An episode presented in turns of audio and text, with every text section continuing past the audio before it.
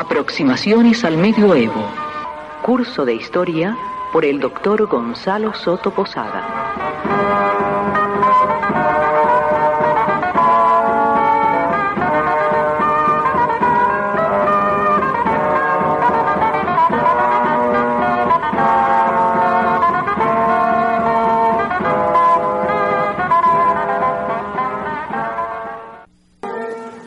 San Agustín, el iluminado de Occidente. Agustín realiza su síntesis intelectual en una circunstancia histórica de transición en la que la conciencia pagana y la conciencia cristiana están en tensión violenta, luchan a muerte por ocupar la primacía cultural del bajo imperio romano. Los protagonistas de esta lucha del lado cristiano son los padres de la iglesia, y dentro de ellos Agustín es casi que su paradigma, su campeón. Al lado de esta tensión cultural, Agustín ve cómo los bárbaros invaden y hacen crujir el imperio romano. Así, en el 410, los godos, pueblo bárbaro, ocupan y saquean a Roma. Los romanos ven la causa del desastre en la religión cristiana.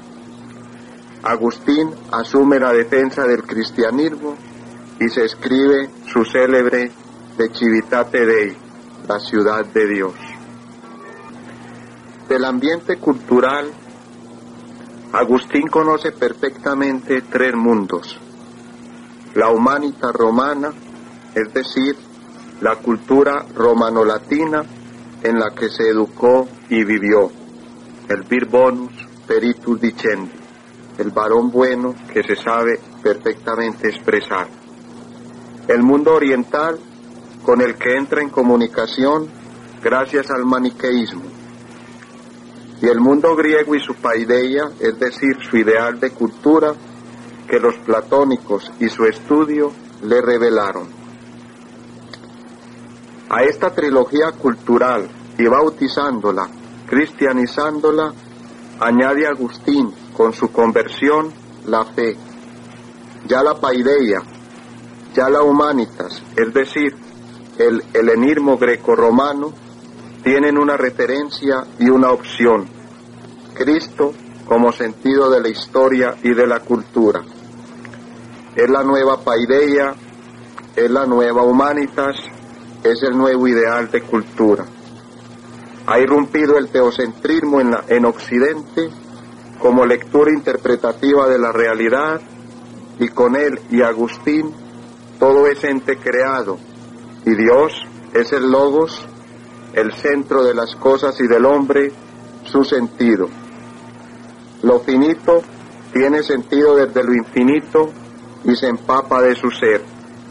Dios es para el mundo y el hombre alfa y omega y en forma triple, como fuente y finalidad del ser en cuanto es el ser, como fuente y fin de la verdad en cuanto es la verdad misma, como fuente y fin de la bondad en cuanto es la bondad en sí. Así, con Agustín, el universo es un conjunto de criaturas que deben su existencia a un acto libre y amoroso de Dios que da el ser en cuanto es el ser y por ello crea. Las criaturas son, desde su creación, análogas a su creador y desde éste cobran sentido y funcionalidad. Ya Grecia y Roma, con Agustín, han sido entonces bautizados.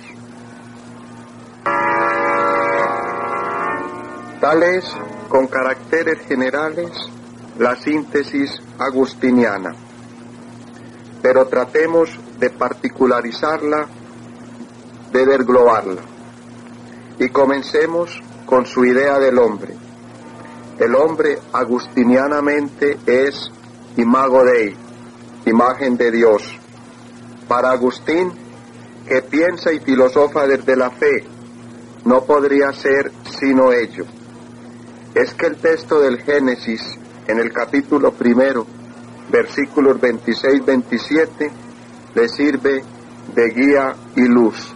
Comillas, hagamos al hombre a nuestra imagen y semejanza y domine a los peces del mar y a las aves del cielo y a las bestias y a toda la tierra y a todo reptil que se mueva sobre la tierra. Creó pues el hombre a semejanza suya, a imagen de Dios le creó, comillas, hasta aquí el Génesis. Con esta lectura del hombre, con este telón de fondo, el noche un socrático, el conócete a ti mismo de Sócrates, sufre un vuelco radical. Nos conocemos a nosotros mismos conociendo a Dios. Mejor aún, el conocimiento de Dios es la condición de posibilidad del propio autoconocimiento. Ha tomado la palabra en Occidente el socratismo cristiano. ¿Y por qué somos imagen de Dios? Por la dignidad de nuestra razón, de la que carecen las bestias. Por ella y sus potencialidades, por ella y sus capacidades, es por lo que dominamos las criaturas y nos asemejamos a Dios en cuanto co-creadores de su obra misma. Desde esta idea del hombre como imagen de Dios, la ética adquirirá para Agustín una significación específica. Si el hombre es imagen de Dios, la medida de su perfección y realización es su, es su semejanza con Dios. La copia vale en cuanto se asemeja a su modelo. La cima humana de perfección es su divinización, aquel momento en que sin eliminar la distinción sustancial respecto a su causa ejemplar y arquetípica, el carácter de semejanza divina impregna, tiñe todo el ser del hombre y su conducta. Amar a Dios es la mejor manera de amarse a sí mismo. Como conocerlo, decíamos, es la mejor manera de conocernos. Se instaura así la ética, como dice Agustín, en tanto que ordo amoris, orden del amor, y no sin razón, y por este ordo amoris, Agustín será llamado el inflamado de Occidente. Pero viene algo fundamental. El hombre en virtud de su libertad, puede actuar como si no fuera imagen de Dios, puede destruir el ordo amoris y establecer el ordo peccati, el orden del pecado, o instaurar, o instaurar el, ordo amoris, incluso desde el pecado, gracias a, la, gracias a la gracia. Con ello, lo que está planteando Agustín es que el hombre, para obrar bien, necesita la ayuda divina. Y así la ética, la virtud, vuelven a respirar sentido teocéntrico.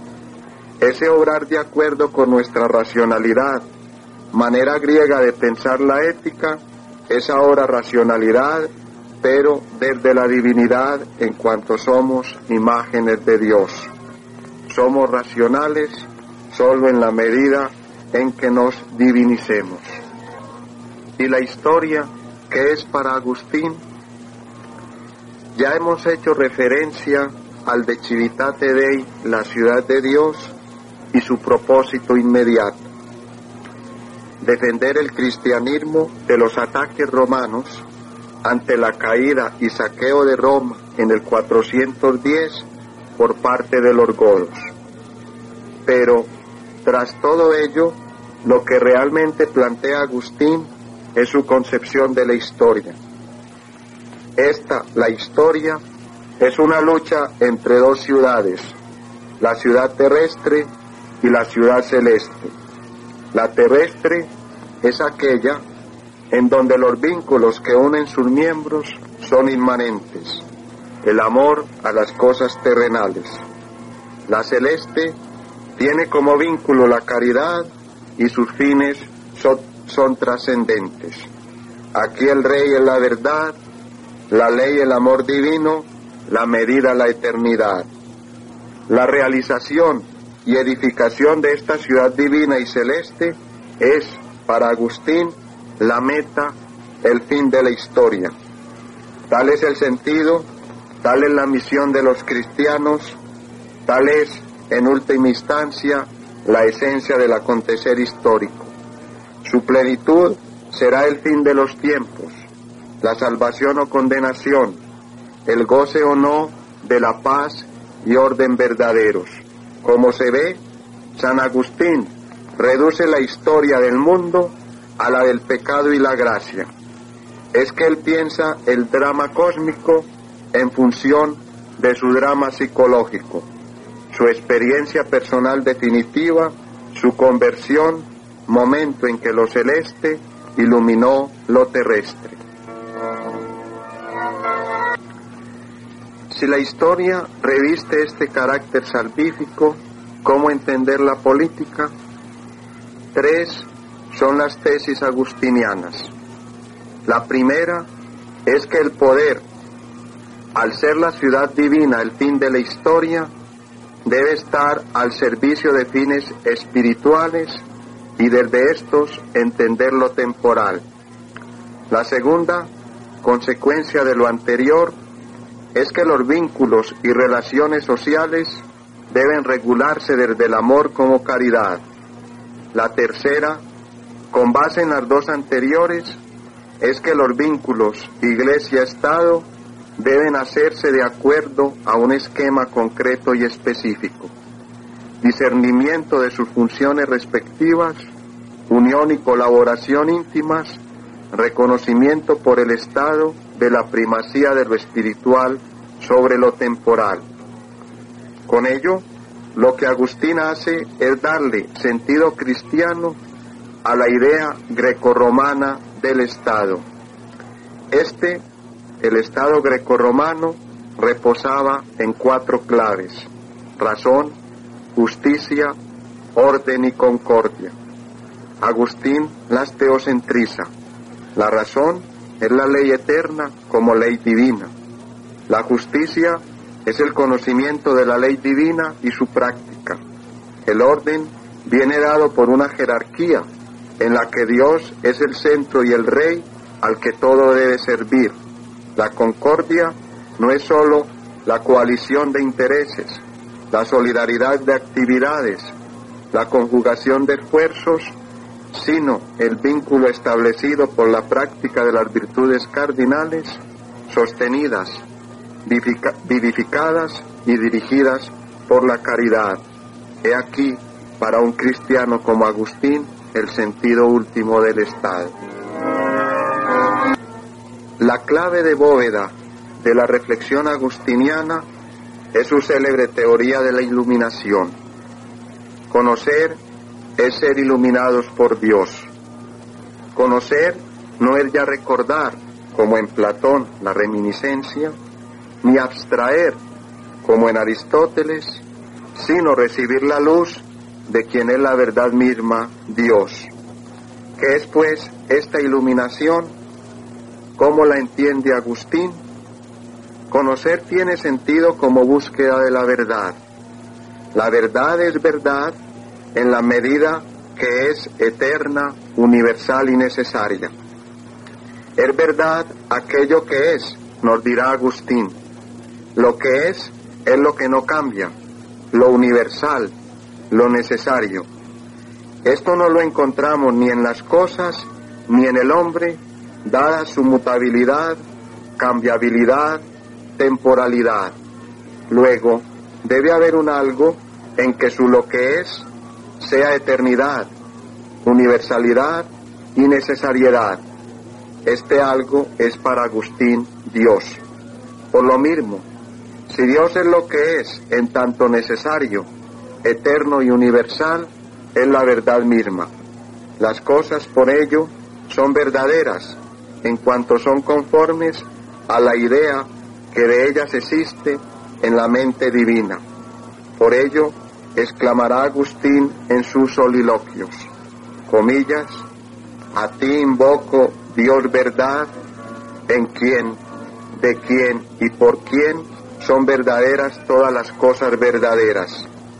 Dios verdadera y suma vida, en quien, de quien y por quién viven las cosas que sumamente y verdaderamente viven, comillas. Ahora bien, si el filósofo es el que busca la verdad, si la verdad es Dios, filosofar es entonces para Agustín amar a Dios como debe ser amado. El filósofo es ya en esta concepción, como dice Agustín, el amator dei, el amante de Dios. Comillas, si Dios es sabiduría, el verdadero filósofo es el que ama a Dios, comillas, nos dirá Agustín en la ciudad de Dios. Y allí cabe entonces la iluminación. Por ello hemos dicho que es la clave de bóveda de la reflexión agustiniana. En fin, para terminar, repitamos con este hombre, nacido en el 354 y muerto en el 430, algo que puede ser una síntesis de su vida y de su evolución intelectual tal como lo hemos planteado, comillas. Es a ti a quien invoco, oh Dios verdadero, manantial, príncipe, autor de la verdad, de todo lo que es verdadero. Dios de la sabiduría, príncipe, autor de la sabiduría, de todo lo que es sabio. Dios, que eres la verdad, la suprema vida, manantial, príncipe, autor de la vida, de todo lo que vive verdadera y soberanamente. Dios beatífico, manantial, príncipe, autor de la felicidad y de todo lo que es dichoso. Dios del bien y de la belleza, manantial, príncipe, autor del bien y de la belleza y de, y de todo lo que es bueno y bello. Dios, en este contexto, se me propicio. Comillas. Texto tomado de los soliloquios. Aproximaciones al medioevo. Curso de historia por el doctor Gonzalo Soto Posada.